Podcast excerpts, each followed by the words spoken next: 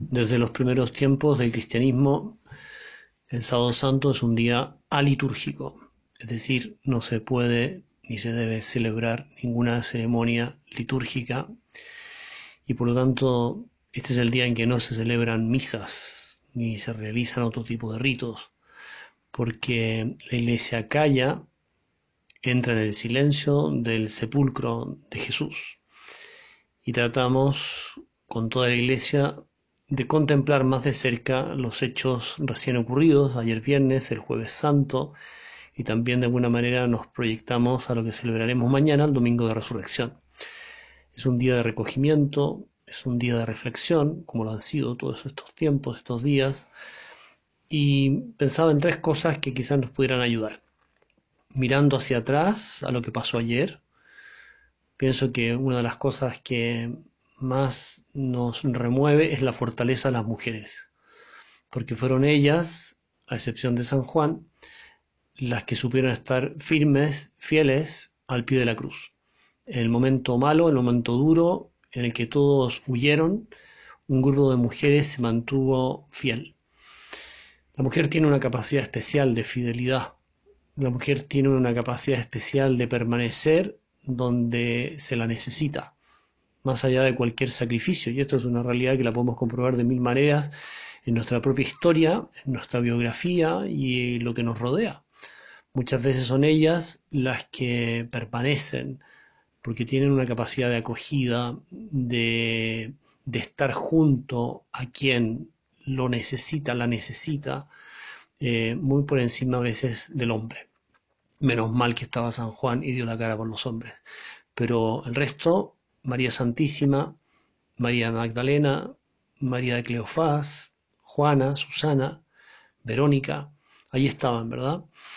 Y pienso que esto también nos puede ayudar a, a pedirle al Señor esa maravilla de, podríamos decir, un ejército de mujeres fieles, que, estén, que sean capaces de dar la vida por Jesucristo y de mantenerse firmes en la verdad de Jesús y en el amor de Cristo para así transmitirlo dentro de las propias familias y, en todos los círculos de amistad, etcétera, y de trabajo a los demás.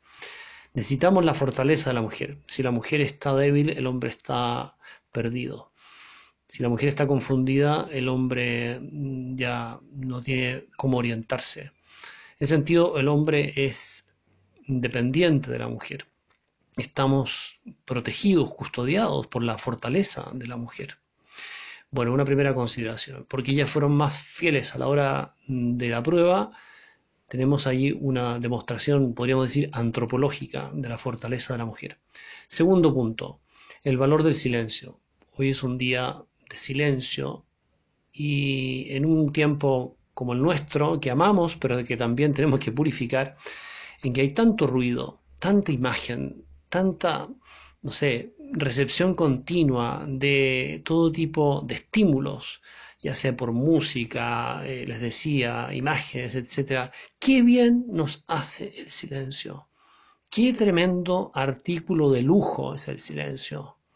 Más que un Rolex o un Paté Philippe o no sé qué, o que no sé qué producto Louis Vuitton, más, infinitamente más valioso es el silencio porque el silencio nos permite entrar en lo más profundo de nosotros mismos y entrar precisamente en contacto con Dios.